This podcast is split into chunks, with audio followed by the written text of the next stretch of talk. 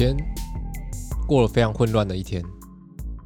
怎样？怎我今天早上，我今天早上起床的时候啊，因为我今天要去新竹，哦，去新竹，对我暗暗藏在新竹。嗯然后我今天早上起来的时候，我就看了一下手机，因为我平常就是手机加上闹钟两两边的铃都会都会设闹钟啊，嗯，就是我自己实体闹钟跟手机闹钟都会设，反正就是要把自己吵醒就对了。没，错。然后我看了一下手机，然后发现哎、诶可以再眯一下，反正我的闹钟还没叫，通常都是这样，就很完蛋就很完蛋了。完蛋！起来发现，哎、闹钟没电啊！我的闹钟没电了。哦，你今天就是一整天都没电的一天就对了。对，一整天都没电一天。然后 结果刚刚我不是晚上录音的时候，我不是消失吗？对啊，就是我的手机我刚刚以为想说你是不是又怎么了，还是说你跑去看电影没跟我讲？没有，我我手机 哎，我觉得有可能啊我，直接跑去啊，不然不然不然突然消失，然后打不通。我。我在你的我在你的心目中竟然是多偏差，没有，我想说你是可能忘了，你可能以为是下个礼拜三。没有啦。然后我就我就回到家，手机都充不进去店里面。然后而且重点是我刚手机已经没电了。嗯，然后我在高铁上，我就赶赶回来，要赶回来录音。嗯，然后我就想说，哎、睡一下好了，因为很累，今天一整天都在新竹。就等我醒来的时候，我就写，他就我就听到南港站到了，哦，坐过头，坐过头了，所以我今天回来超晚，然后手机又没电，刚刚充不进去，我现在整个很崩溃。哎，你到南港，其实到你家也还好。没有啦，就是坐坐高铁还要再坐回来，不然还要补票、欸。哦，啊，骑车嘞？你车子是骑车？我车子。在台北车站啊。哦，那一定要坐回来。哎啊，欢迎回到最新一期的《车车机人》，我是老朱。啊，我还是小眼睛。哎，今天是我们的第三十九集。对，那我们今天呢、要来介绍一点特别的东西，就是我的特别，特别，蛮奇怪。呃应该说，这个人其实算是，应该说，我开始接触到室内设计的时候，其实是因为我之前有讲过，是因为高地的关系，就是我看到高地建筑师的作品，嗯然后开始踏入到觉得建筑设计这些东西，我觉得很有趣。嗯那真正我开始念书之后，真正作为思想启蒙的人，其实应该算是露西杰陆老师。哦，是哦，你是什么时候知道开开始知道他的？呃，应该说我一直以来都很喜欢开物设计的东西。那呃，开物跟露西姐有很大的关，就是相相信相同的原因，是因为他们都是很注重概念性的设计公司。嗯那陆老师他是呃建筑底子的人，那我们我们一直没有好好介绍他。那我觉得可以在这个时候，我觉得回归一下我们的初衷，嗯，去好好介绍这个人，然后去研究一下。了解。那露西姐呢，对我们来说是一个应该说是设计台湾设计界的祖师爷级人物，算是神级人物啦。他好像有来我们学校演讲过吧？对，但是那时候我我我还没有，这等一下我会讲我为什么会认识露西姐，嗯就我我怎么知道她的。但露西姐老师她虽然是建筑系底子出身的，但其实她对我们室内设计界的启发来说都是非常的巨大，可以说是巨大。嗯你做室内设计，你一定听过露西姐。那露西姐的背景，你不一定知道。那我们这一集就会来专门着重这一部分，然后再拿出一些我们觉得特别经典的案子，我们来做讨论。好，那露西姐呢？我们要介绍得很详细哦，超详细哦。那糟糕了，完蛋，你没准备。我只是看一下而已。OK，好，交给我，我 carry 好不好？好，那露西姐呢，在一九六五年生于台北，她是台北人啊。那她的，我觉得要从她的大学开始讲起。嗯，她大学念的是东海建筑，对，很东。海建筑一讲出来，哇靠，就真的杀片一般一整个那个气势就先赢了。对东海建筑，我读东海，对，哎，东海还好，但是东海建筑的成绩东海建筑，东海建筑成绩真的超高，应该说，我们从东海建筑的严格来看好了。嗯东海建筑一九六零年创系，创系人呢叫做陈其宽，那时候创的叫做建筑工程学系。哦陈其宽他出陈很多书其诶。宽是也是一个建筑界的神级人物。嗯光是东海建筑的开头就吓死你。陈其宽设计过台湾大大小小以前的公务部门的东西，几乎都他设计了。嗯他设计的最有名的东西就是，我们走在路上，你只要是台北人，你几乎每天都看得到。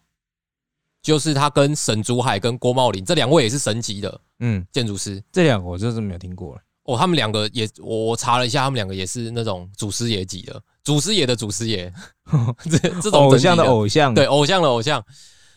台北车站，啊，我们现在看到那个台北车站你说那一个主动那一对栋由中式、日式跟台式文化做结合的台北车站，嗯，就是由陈其宽、沈竹海、郭茂林共同设计。哦，基本上我们每天都会经过，那我们可能每个月都会使用到的这个空间，我觉得我们有机会可以来好好嘛，好好介绍一下。哦，从来没有想过要介绍这一个，哎，从来没有人介绍过台北车站，对不对？就是它已经很平常的对，出现在它我们生活中了，你觉得哇，这么的，呃，就是这么的日常，你不会特别想要了解它，嗯，但其实你细看它的时候，它有很多很有趣的点。嗯嗯那这些设计，我我觉得不用去特别细分建筑或室内设计啦，嗯因为他们通常设计这个东西就是完全是在思想上的事情。我们有时候也需要看一些平面设计来补足一些思考上面的不足，配色啊这些，然后建筑上面有结构上面的事情、啊，就是每一个行业都会，有你可以学习的地方。对，对那东海建筑系在一九六零年由陈其官创系创了建筑工程学系之后，在一九七四年改为真正的建筑系。那谁把它改成建筑系？这个名字叫汉堡德。哦，汉堡德就有听过，汉堡德也是哎鼎鼎我跟你讲大名哎，这个这个学校哦，真的是为什么会这么秋哦？就是因为他们连创系人改，你知道我们就是的，我们学校的室内设计系，其实你也说不出来可以像这么神奇的人。我不是说他们不厉害啊，而是说这个真的是蛮神的你。有去查过吗？你说我们的吗我们学校的我们其实我其实没有查过，我我我们之后来查查看好了，查查看到底所以你是谁现在话不要。讲太早哎，，话不要讲太满，万一查对对对，汉堡德创的也是 汉堡还有要要求我，对，不要要闹哦。反正汉堡德在一九七四年把它改制为建筑系。那汉堡德呢，是台湾现代建筑教育的启蒙者。那我觉得有兴趣，大家可以去查一下，汉堡德真的是为台湾建筑，我觉得真的是施力算是蛮重大的一个人物啦。嗯那我们这次主要不是介绍他，我们就简单带过就好。那东海建筑呢，他们的戏友讲出来真的会吓死你。就是一个阵容坚强，就对了还有阵容坚强，我们全部几乎都介绍过。戏友，我讲四大天王就好了啦。好好好四大天王：姚仁喜、龚书章、简学义、黄生远。哦，简学义，嗯，哇，这个四大天王一拿出来，但是我们现在要把露西姐列入这四大天王里面，嗯，就是就是姚仁喜、龚书章、简学义、黄生远、露西姐。我觉得他的成就已经可以把他再纳入这四大天王里面。嗯，四大天王有五个是很正常的，你知道吗？问我你有玩过神奇宝贝吗？没有？你没有玩过神奇宝哎贝？神神奇宝贝有吧？哦好像就就是就是对你每次打完四，大天王，都一定还有一个最后大魔王。嗯，对，四大天王有五个是是尝试。对，你可以上网，你可以上查 PPT 一下，你只要打四大天王有五个是尝试，大家都会告诉你这是尝试。OK，所以东海建筑系的四大天王也有五个人。我我现在正式定义啦，就是你现在要帮他定义就对嘿，了。我希希望可以帮他定义，因为我好真的太喜欢露西姐了，而且她虽然是建筑系，但是她对台湾室内设计的启蒙，我觉得是那为什么他没有被排进？就是认真问的话，为什么没有第十？他为什么不是在里面？哦没有，这是我自己排的四大天王哦，啊，是你自己排的，嘿，这是我心目中的四大天王啊。谁考哦？但是因为他们其实还有很多戏友，嗯那呃也有很多在业界很屌的建筑师，那可能他们不是在处于教育类型的，或者是他们的概念是属于比较机能型的，他们不是做一个比较展示性足够，或者就是刚刚听下来，论你你讲这几个，其实他们都一直持续在推动台湾的一些，也不能说伟大啦，但是就是跟台湾跟国际接轨很重要的一个对对对对，我觉得对我觉得他们是一个很重要的桥梁。嗯哼我觉得他们不是螺丝等级，螺丝等级是我们底下的这些人，对对对，。没有，我们是讲人家是铁血啦，螺丝我们是搞什么东铁血啦，好不好？好，那在一九九三年的时候，露西姐她从东海建筑毕业之后嘛，那她嗯在一九九三年在伦敦的建筑学院当硕士哦，啊、对，在建筑学院硕士。那她当时跟的就是呃的设计师，其实我我我这我们这些我们一定要讲到，因为等一下都会全部一起回来，你说主师爷都会主师也都会一起回来。呃，我觉得背景很重要啊，因为你可以了解到他为什么这么思考。那他在伦敦建筑学院的这个 Royal Benchton 的建筑师事务所里面工作，在就职担任设计师，嗯就他在他的老师底下担任担了一年的设计师。嗯那这个 Royal Benchton 这个建筑师呢，他是 CHORA 建筑与城市化事务所，是一个蛮知名的城市规划的事务所。那你会想到建呃，露西姐是念建筑的，对，那这个 Royal Benchton 它本身是建筑与城市的事务所，嗯，那他回来建来筑与城市哦，对建筑与城市化的建呃事务所，哦哦，他是这个这个 CHORA 的创办人。对，那在他主要在做的是欧洲都市规划。哦那你去你去看它的的整体的核心概念，有兴趣大家可以查查。但我我我简单的介绍一下，他说他说哦，城市规划是动态的，嗯而且是多重的，它必须要连接群体文化思想到实体的空间。我觉得那是比建筑更高层对次，更高层次的东西。那原都市的现况文化，它必须要把它整合，嗯然后去把它变成一个实体空间。它注重的是原始的文化跟概念性的东西。对，它在做，你知道，在做一个这么大区域规划的东西，要讲到概念性很复杂。呃，我我来讲这个尺度好了，就是如果我们今天要在室内设计里面增加了一个概念性的东西的话，嗯已经够复杂了。嗯因为其实处理机能很简单，对你要放什么，你喜欢什么，你要展示什么，这个机机能上都很简单。对，但概念性这件事情，你要把它融会贯通到这个空间里面，并且不影响机能性，而且在学术理论上面又有一定的层级的话，它是需要很深层的思考。嗯再到建筑的尺度，建筑的尺度，你如果要，你如果要让它是有概念性的，那它的尺度要更大，你必须要站在更宏观的角度去思考。对。更何况是你要做整整体的欧洲都市规划。但是我觉得这个就是就是我觉得室内设计跟建筑的层级相较建筑跟都市规划层级这样的跳跃，我觉得建筑跳跃到都市规划反而就是一个更大的断差。对，更大的断差，因为建筑跟室内设计，你都有可能只是针对单一个体。我不是说指人呐、就是比如说单一主题来做设计跟发想，哦。但是都市规划有可能是你同时要开好几个战场，对。的那种感觉。白话白话文一点来讲，就是嗯室内设计你要处理一个家庭的问题，对。建筑设计你要处理十个家庭的问题，对。都市设计你就要处理上百千万个家庭的问题。对，所以他们有各有不同的文化背景，每一个人的习性不一样。嗯，那你要去规划的时候，你又这么注重文化，我相信他的思考层面一定很深。而且不止家庭啊，我觉得都市规划又牵扯到变成商业空间跟对，还有还有商业行为，这些这些其实都还要再再更深入的了解，嗯。而，且还有背景文化，而且你，知道还有文化保留什么的，人多嘴杂，为什么你注重他的文化，不注重我的文化呢？嗯，的这种感觉，他就是整个社会性的问题。对我觉得他呃，他一定在这边学习到了很多，因为我们可以看到陆老师他后来的作品其实是非常的具有深度的，而且他是台湾在初期做室内设计的人里面最注重概念的一个设计师。我对他的印象就是，就是他那时候来演讲，对我对他印象就是，哇，他就是那种千手观音，你知道吗？怎么说？千手观音，我我对他没这种印象印。象中他就是什么东西都会一点，会一点，会一点，会，而且然后就是触触碰的东西很广，这样子，嗯嗯嗯嗯，就是音乐，然后好像有音乐设计嘛，然后设计又细分成好几种，比如说产品设计、家具设计什么的，平面对设计，他全部都有碰。反正我那时候听完他的演讲，就觉得哇，这人也太多太多时间了吧？对，怎么样才能够成为这种时间管理大师呢？时间管理大师、哎，对，真的是很厉害、就是你到底要把自己多沉浸到设计里面，你才可以达成这番成就。嗯，而且他对于后后后面的影响，不管不论是他的，我觉得主要是思想啊。你做再多作品，都比不上你的思想的发展。这个包含呃，我们之前介绍的黄生远也在做同样同样的这件事情。嗯，所以我觉得东海建筑真的是一个蛮厉害的。我们回到那个 Royal Benchton 的这这个部分，那如果你对于他的这个都市规划有兴趣的话，嗯，呃，我觉得你可以去上网去搜寻一本一本书籍，叫做《Meta Space 后设空间》。那这个后哪个是啊？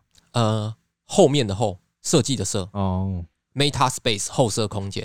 那这一本是 Rob Benchton 他本身的著作。嗯，那如果你有找到的话，麻烦私信我帮我买一本，因为啊是啊，我买不到是不是对，因为他他已经断货了。绝版了？然后我有在二手书籍网站去登记，就是说如果有人卖这本二手书，要通知我会不会说不定我有啊？啊，说不定你有吗？啊说不定我有。啊你回去帮我找一下大学都乱买一堆哦，对对对对对，这时候有这个盘子朋友就很不错。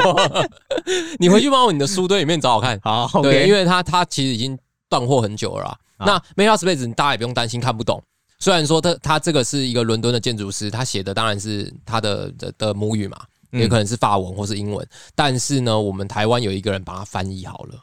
哦，因为你知道翻译这种专业书籍是非常的难，因为他有很多专业术语。，对，刚好翻译这个人翻译的这个人又是东海的人吗？叫做何炅德，也是一也是一位建筑师，他本身也是在 r o b e n c h t o n 底下工作过的台湾人。嗯，那何炅德是何方神圣？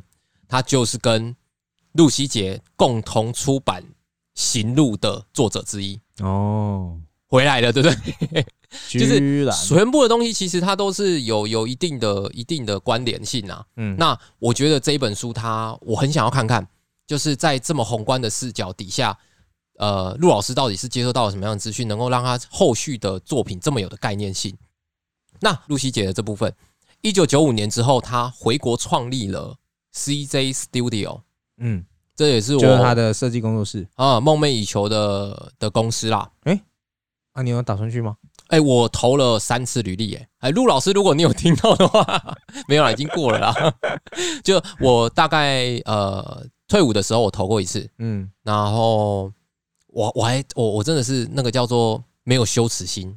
我觉得做设计要没有羞耻心所以你投第四次，他就，哎呀，这个没羞耻心的好啊，没有我我我，你知道我我没羞耻心不是不是一直投，啊，我投了第一次是我刚毕业的时候，啊投了第二次是退伍的时候，然后第二次退伍的时候，我想说不行，我我真的很想去，嗯，然后打电话去，我打电话去说，哎、h e l l o 你好，我是那个今天有投履历的，请问一下有看到我的履历吗？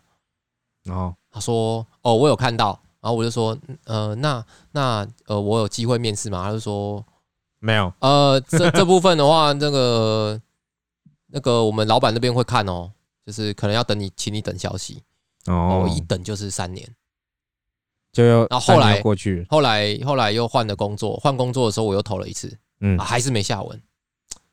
不知道他是不是要我，我不知道我是不是作品集做的不好。如果有人很会做作品集，可以告诉我。这样，所以你要把你的作品集公开吗？也没有啦，就是就是有一些 paper 啊什么的，反正可是有时候就是他也也可能我自己安慰我自己啊，也可能是他没缺人啊，因为他都是没缺人的时候我应记的啦。哦，了解，对他没有公公布说他要去，你没有抓好时机就对了，就是你知道找工作这种事情，就是你缺工作的时候，工作不一定有缺嗯，啊。你好不容易就觉得说，哈、算了啦，反正都没缺工作了。你一上一间公司，我大家都开始开缺，不知道是不是在跟你作对。这是这是很常发生的状况啊。就是，但是我现在到目前的经验，就是其实不管你到任何一间公司，都有东西值得让你学习。啊，就是就是，就算不是在陆老师那边，你还是可以多看看他的著作啊，多看看他的作品，自己去研究一下。嗯对，那他回国创立了 CJ Studio 之后呢，他其实有做了蛮有趣的作品。嗯，呃，比较知名的，其实像大家知道的 Esop，就是那个一个香氛品牌香氛品，牌，对哦，我 Esop 看他 Store，做了好多个，欸好多个，哎而且风格好像都不太一样。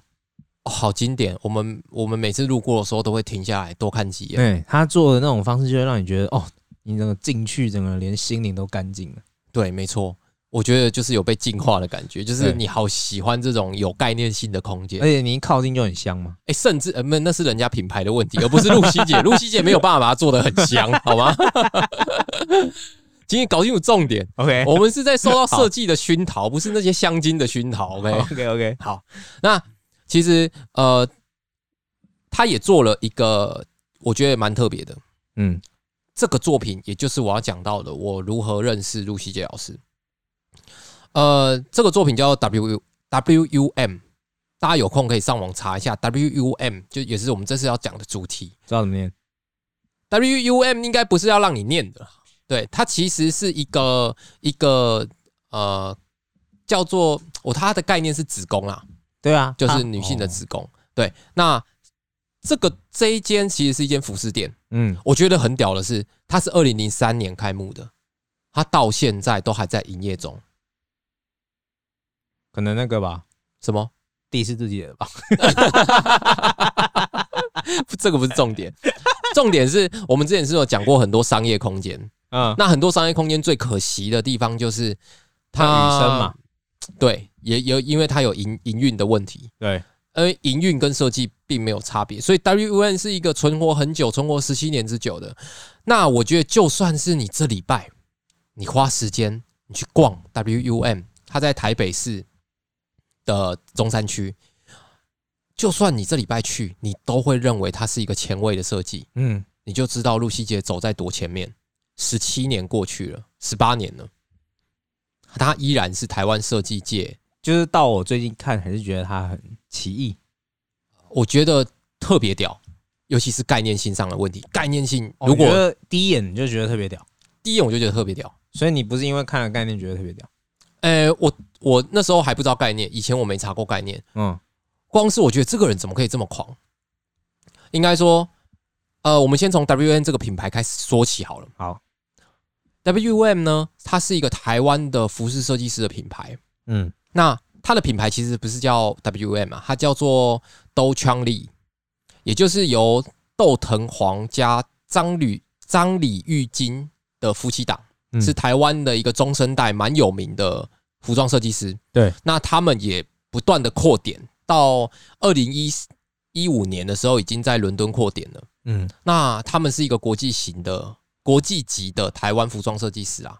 对，那其实大家可以多了解，哦，服装设计台湾也是蛮强的，嗯就是不要只知道古幼文，然后你你应该也要知道一些其他的其实知道古幼文就不错了啦。啊。对啊，知道古幼文就不错了啦。对啊对，但是但我觉得他们的衣服，我觉得蛮好看的。我、昨天我这样一查，哦，有烧到我，就、哦我觉得、你有想买就对了。可以去逛一下，因为我觉得蛮蛮蛮喜欢的。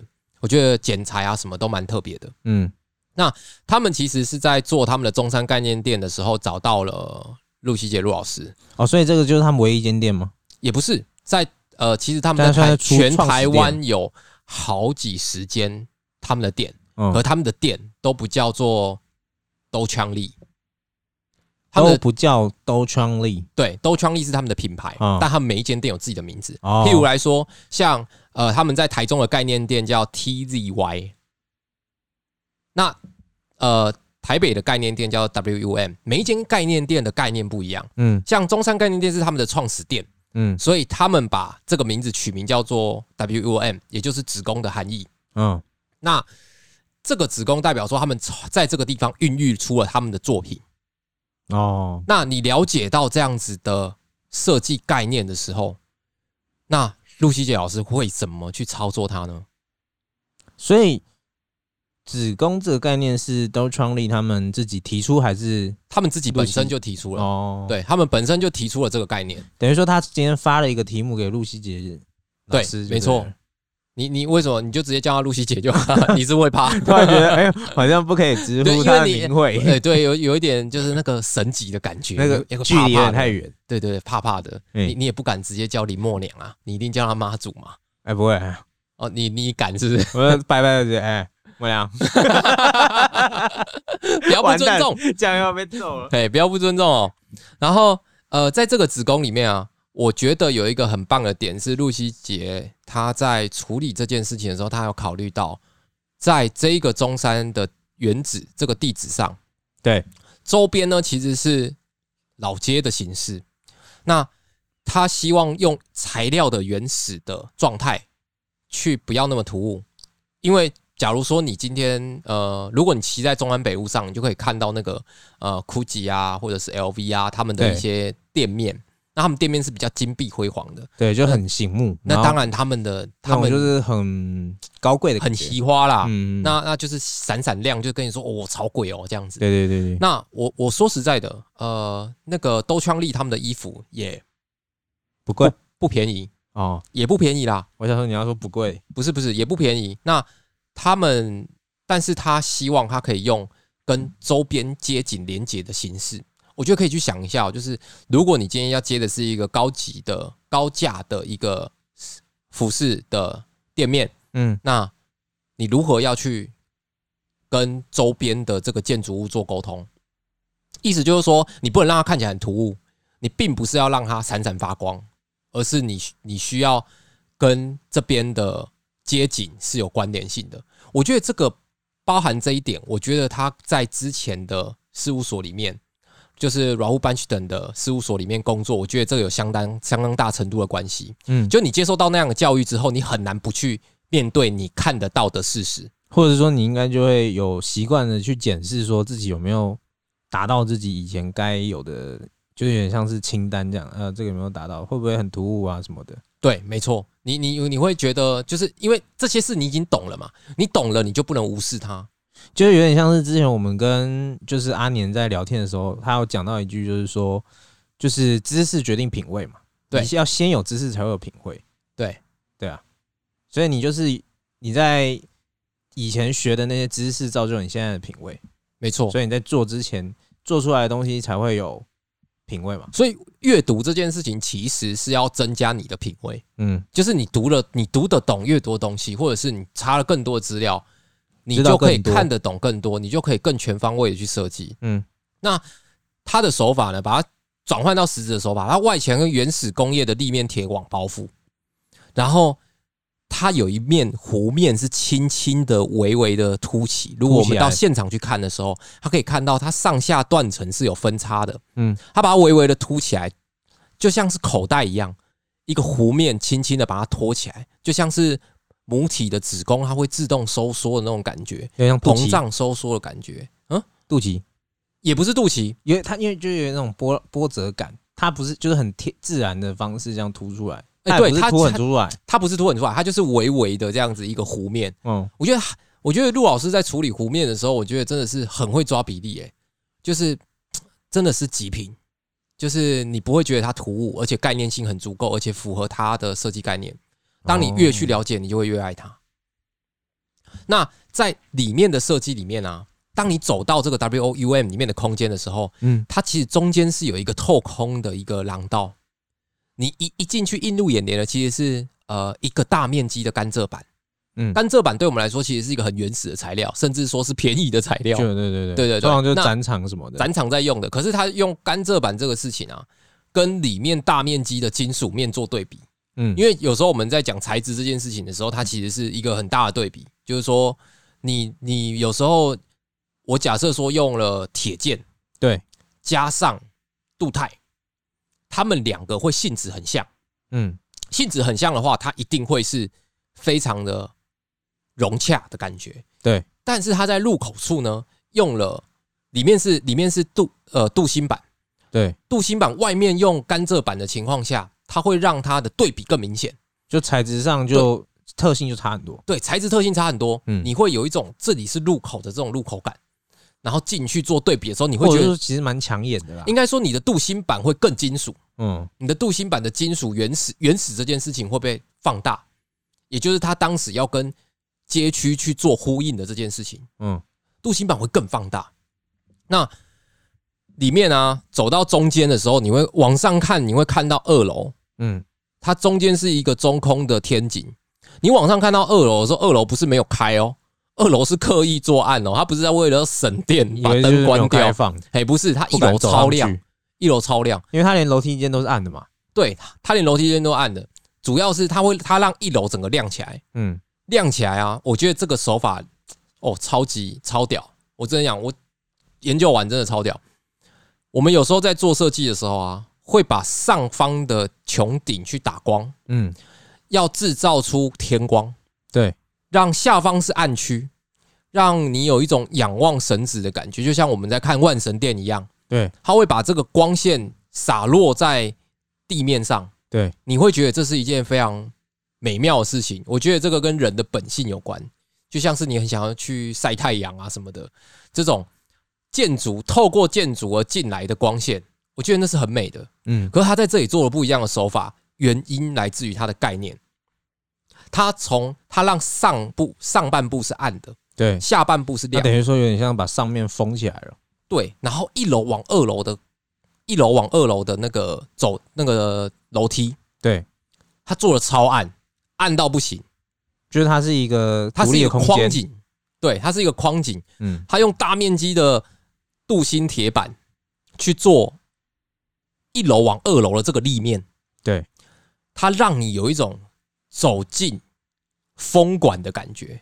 哦，你有看过那个镀锌风管吗？那种工业风常用的方块型的，影片都会在里面对对爬对对它要让你像是走进这个风管的感觉。你走进了一个大型风管，把这个一楼往二楼的楼梯做暗，有一种进入隧道的感觉。然后进入时尚的隧道，对对，有有这种感觉哦。嗯，它是一个对比性极强的东西。对，回过头来看入口的地方，甘蔗板对上镀锌铁板，进入一楼往二楼的地方，嗯，明亮暗，它让你走进去。这种对比性越强的情况下，你就会让材质更加的凸显出来。但是像我这种比较避暑的，我就会以为二楼没开，哦，你可以问啊，你可以说问说，哎、二楼可以帮我开个灯吗？你就会被赶出去啊！不懂设计的，他就问说，哎、你是木工师傅吗？哎说不定店员还会觉得说，哦，二楼灯没开吗？哦，我找一下，说明新来的好不好？不会，不会，不会新来的，人家人家人家一定 sense 很好。我跟你讲，在在陆老师底下工作的人一定 sense 很好。不是那个店不是他开哦的，，店不是他开的。OK，然后那你走进了大型风管之后，你到了二楼，嗯，他用了一个东西去做对比。我觉得这一间呢、虽然它的概念是子宫，但我觉得它是对比用的非常好的一个设计的案例。嗯，所谓的对比，就是它在二楼，反而你看它外面是这种弧形的感觉，子宫的感觉，你你想到的应该是软软的、温暖的这种气。哦，这是你觉得的，就对了。哎，那你觉得的子宫是是什么样的？没有，其实我觉得他的他的子宫，因为他的 slogan 就是这一个展示间就是孕育都会男女的新时尚嘛。哦，你这个是从你这个都会男女的新时尚，这个是从什么？没有，这个是他们的那个介绍文哦哦，你说介绍文对对对，里面的所以 OK 其实我一开始看这个作品的时候，我完全跟你是走不一样的方向。OK，我们就是需要这种意见。来，你告诉我你看到了你感觉就是一个，你不要批判我，我你先讲你的，你先讲你的。嘿嘿 OK，就是我觉得你是偏往，就是你一开始就只能就是觉得很好看嘛。对但是我我一开始觉得啦，因为我其实我不喜欢这种高对比的空间。对，然后它又就这样，它的设计是上面黑下面亮嘛。对，就是你一开始进去会很不适应，因为在一个它颠覆了尝试。对它颠覆了一般的感觉。对，所以我一开始进去的时候，我就觉得它很很前卫没有错，但是它它制造很多不平衡感，我自己觉得不平衡啊。当然你觉得平衡有吗？我觉得超平衡。哦，你觉得超平衡？我觉得你先讲，你先讲。我一开始就觉得它超不平衡，然后嗯就非一般性嘛。对，而且它很有距离感。不知道是不是因为我口袋比较浅啊？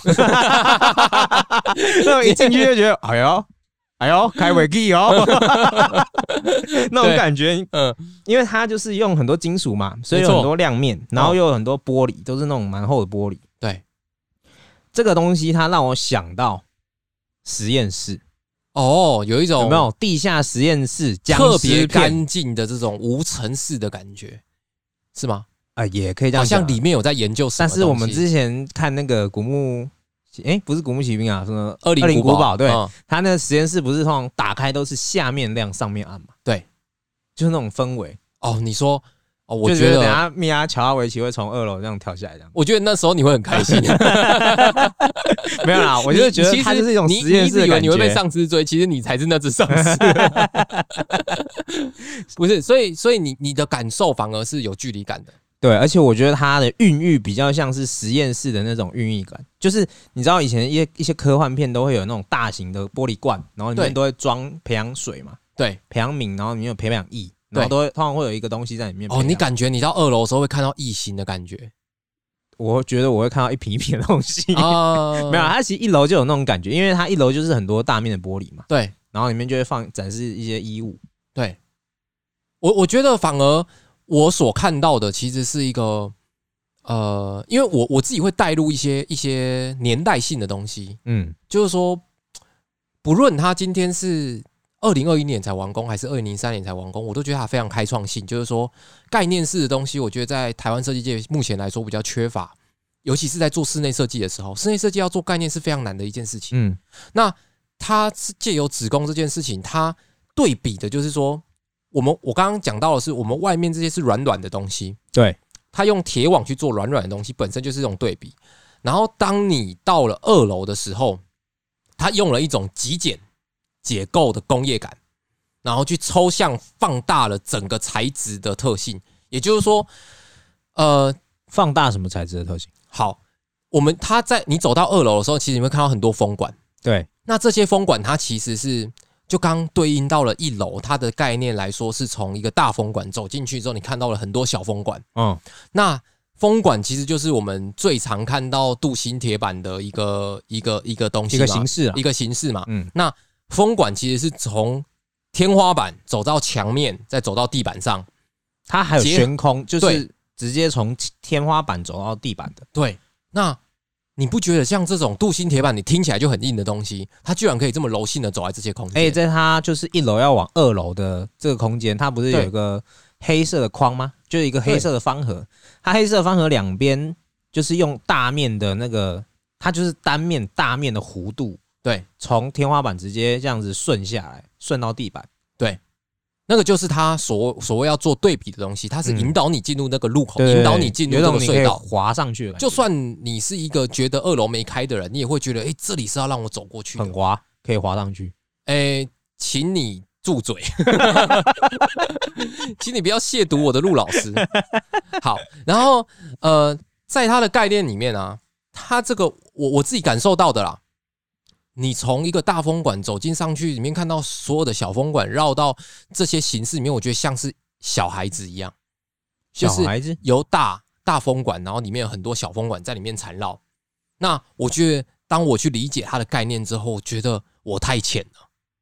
因为嗯我只看到大风管、小风管，他一直要解释的其实都不是这件事情，了解而是一楼其实才是子宫本体，哦因为一楼很明亮，给你的感受比较温暖，哦，而走到二楼的时候，其实是它它的这个整体概念其实像是人体内部肠道，然后甚至是说所谓的设计思维去串联哦，等于奔跑的地方说上面比。较接近脑，比较反而接近思维。在做这个概念店的时候，一楼才是本体，二楼才是设计者真正的思维所跑的路线。你走进去的时候，上面的展品就是比较偏向一开始的想法。呃，原本在开幕的时候，二楼其实是展示一些新的建筑师的作品展，哦，就是对展示，厅。他其实也有在在提拔后辈啊。嗯陆老师其实都在提，他很很很愿意提拔后辈，嗯这点也是我很尊重的，也是我的核心思想。嗯那呃，他在做这个二楼的这个风管的围绕式的东西的时候，他其实用了非常极简的材料，比方说镜面，比方说它全部都是镀锌铁板，对，然后整个是很利落的，里面可以看到很多的弧面，全部都是金属的。那它把外外围这种软性的子宫的概念，跟里面的这个镀锌铁板的这个尖锐的感觉去做对比，嗯。那再把这个风管本身是比较硬核的东西去做柔性的弧面的的造型，就是材质很硬，但它表现的东西很软。对，就是这种对比，嗯。然后再包含到前面的甘甘蔗板跟镀锌铁板的对比，我觉得这整个作品的对比做得很好，嗯。而且它没有失去比例，而且它的其实你回过头来看，它的作品其实是非常的单纯。就是我们有时候在做室内的时候，很简很极简这样子的感觉。不是极简的问题，而是我们很常在做室内的时候，会在里面添加过多的材料。嗯呃，其实陆老师是一个很在意形的人，嗯那你的形体够多的时候，你就会去把材质做减少，因为它其实两个是是在一个天平上面的。我常常在做设计的时候啊，就是呃，可能我因为我现在底下也需要带人嘛，对那有时候他们在提他们的概念的时候，有时候我会告诉他说，呃，如果你要做材质这件事情，你的材质比例本身就要抓到，你你就要对材质你要足够了解。嗯那但如果你今天要做一个全数的空间，那你的比例就很重要，对，你的细节就很重要。如果你要做全数，你的细节、你的比例就是要用这个决胜负。就是如果有点像专注于比例这件事情。因为如果当它的界面太复杂的时候，材质又太复杂的时候，整个空间会没有的焦点。的程度，你有可能可以做到一件事情，就是没有摆放任何生活物品的时候，它看起来非常平衡。哦，但你生活的东西一进去的时候，生活的东西很多的杂物这就是很多的颜色很常发生的事情。对放进去之后，你的空间感、生活感都不见了。对那它是一个好的作品，但不是一个好的居住空间。嗯，我觉得作为一个设计者，他需要思考到的可能是十年、二十年后的事情。对，它并不是只是让你一个创作平台。那如果你想要玩材质这件事情的时候，那材质的部分你可以去玩，但是你的界面就不能够复杂。对，所以这也是我觉得陆老师这个作品做的很好的原因，就是因为它今天是一个展示空间，你的衣服有春春夏秋冬四季。那你每一季会出不同的产品，每一季会出不同的花样，甚至每一年的流行的颜色都不一样。嗯的时候，你需要做一个更纯粹的空间，而这个纯粹的空间，它又必须要表达到它的概念。我觉得是操作的，可以说，如果在二零零三年来说，可以说是完美；如果到二零二一年的话，我觉得也是一个不俗的作品。哦，我觉得有点像是这样子，就是呃你知道我们有一些拍照的时候会拍黑黑白照片，没错，当我们拍黑白照片的时候，通常都会是比较像是记事的形式，就是记就是记录我觉得当下黑白这个。照照片给我感觉有一点情感度更深。对对对对，对它叙事性更强。对我觉得他这个作品就有点这种意境，就是当他把建筑室内这些东西，也不是说他把它完全做黑白，但是他就是让它是那种纯粹的，就是它不会太复杂，他自己本身这个空间不会讲述太多事情，那留给他要展示的衣服或任何的作品模型。对，但它本身的大量体来说，嗯，又是它整体的概念，对，所以我觉得这作品操作的非常好。就是他拿捏的很刚好，就是你符合这个商业空间的概念性质，而且它有一定的仪式感，对。然后同时你又顾到了它未来的展示可能性。对，我觉得它操作的就是一种是一。个经典案例。嗯，我我现在把它定义为经典案例，正式把它纳入为四大天王里面的第五个。哦，对对对，这就是为什么我要让他，你的例证就对。对对对，像就是他把我他把我他我把他请上了我的神桌。，OK，对，那最后要总结一下，陆老师其实对我们设计人的启发，我不知道他，嗯，应该说我们有接触到他的人都很难很难对他没有印象啦。我相信你也是，就是你你小眼睛在看过他一次演讲，你就可以觉得这个人虽然我还不够了解他，但是他应该是一个神级的设计，他的思绪一定是非常清晰的。就是我觉得，就是他是每个室内设计师的目标吧。就是大家会觉得说，哦，我如果做久了，就像你之前讲嘛，做久了就会接触越越来越多元的客户，每个客户都会有一些自己的职业对兴趣不一样，他就像洛克人一样，你知道吗？他就一直融进来，一直融进来，一一直融加进来，一直加进对，来，然后最后你就。成神了。对你就会最后就成神了。神就是做到一般人做不到的事。对，那我我我要讲一下，就是我当时看到这个作品啊，其实是有一个深夜，嗯，我的好朋友，呃，其实那时候小眼睛也在啊，只是小眼睛那时候在后面睡觉。哦，我我我我永远记得那个场景，那时候在一个我们从台南上来台北工作的一个朋友家里，那时候还是一个小小的房间，哦，那我们两个在在呃电脑前面，晚上不睡觉，然后整个晚上几乎都没睡，到四五点吧，然后一直在看陆陆老师的作品，然后我觉得每次回去看陆老师的作品，都会让我回归思考到那样子的热情跟单纯。嗯，是我现在可能有点慢慢消失掉的东西，所以我会回去加油补血。就我我会隔一段时间，我就会回头，摇一些热情，对我会再回头看，哎、我当时对于设计的热情是多么多么单纯。嗯，那只是你你不会去思考到很多现实层面要考虑的事情。那也希望有一天可以成为像那样子的人，那也是所有设计人一直一直在努力的目标。对，所以，如果你是一个热爱设计的人，我相信你去研究一下陆老师，你也会喜欢他，你也会爱上他，嗯。你也会觉得在那个年代有这样子的一个人，对我们来说是一个呃多大的一个助力。对，所以我我觉得这集介绍给你们我心目中的神陆西杰陆老师，我觉得真的很棒。哎那其他的部分呢，我们今天呢会把我们刚刚有提到的这些呃所谓的资讯资料，我们都会放在我们的资讯栏里面，有空也去看一下。嗯然后呃，接下来呢，我们我们会有呃，我们下一集再讲好了，卖个关子。对，你们再等个两天吧，就会有下一集上传。嗯，好，那今天就到这边，我是老朱，我是小眼睛我，们下次见，拜拜，拜拜。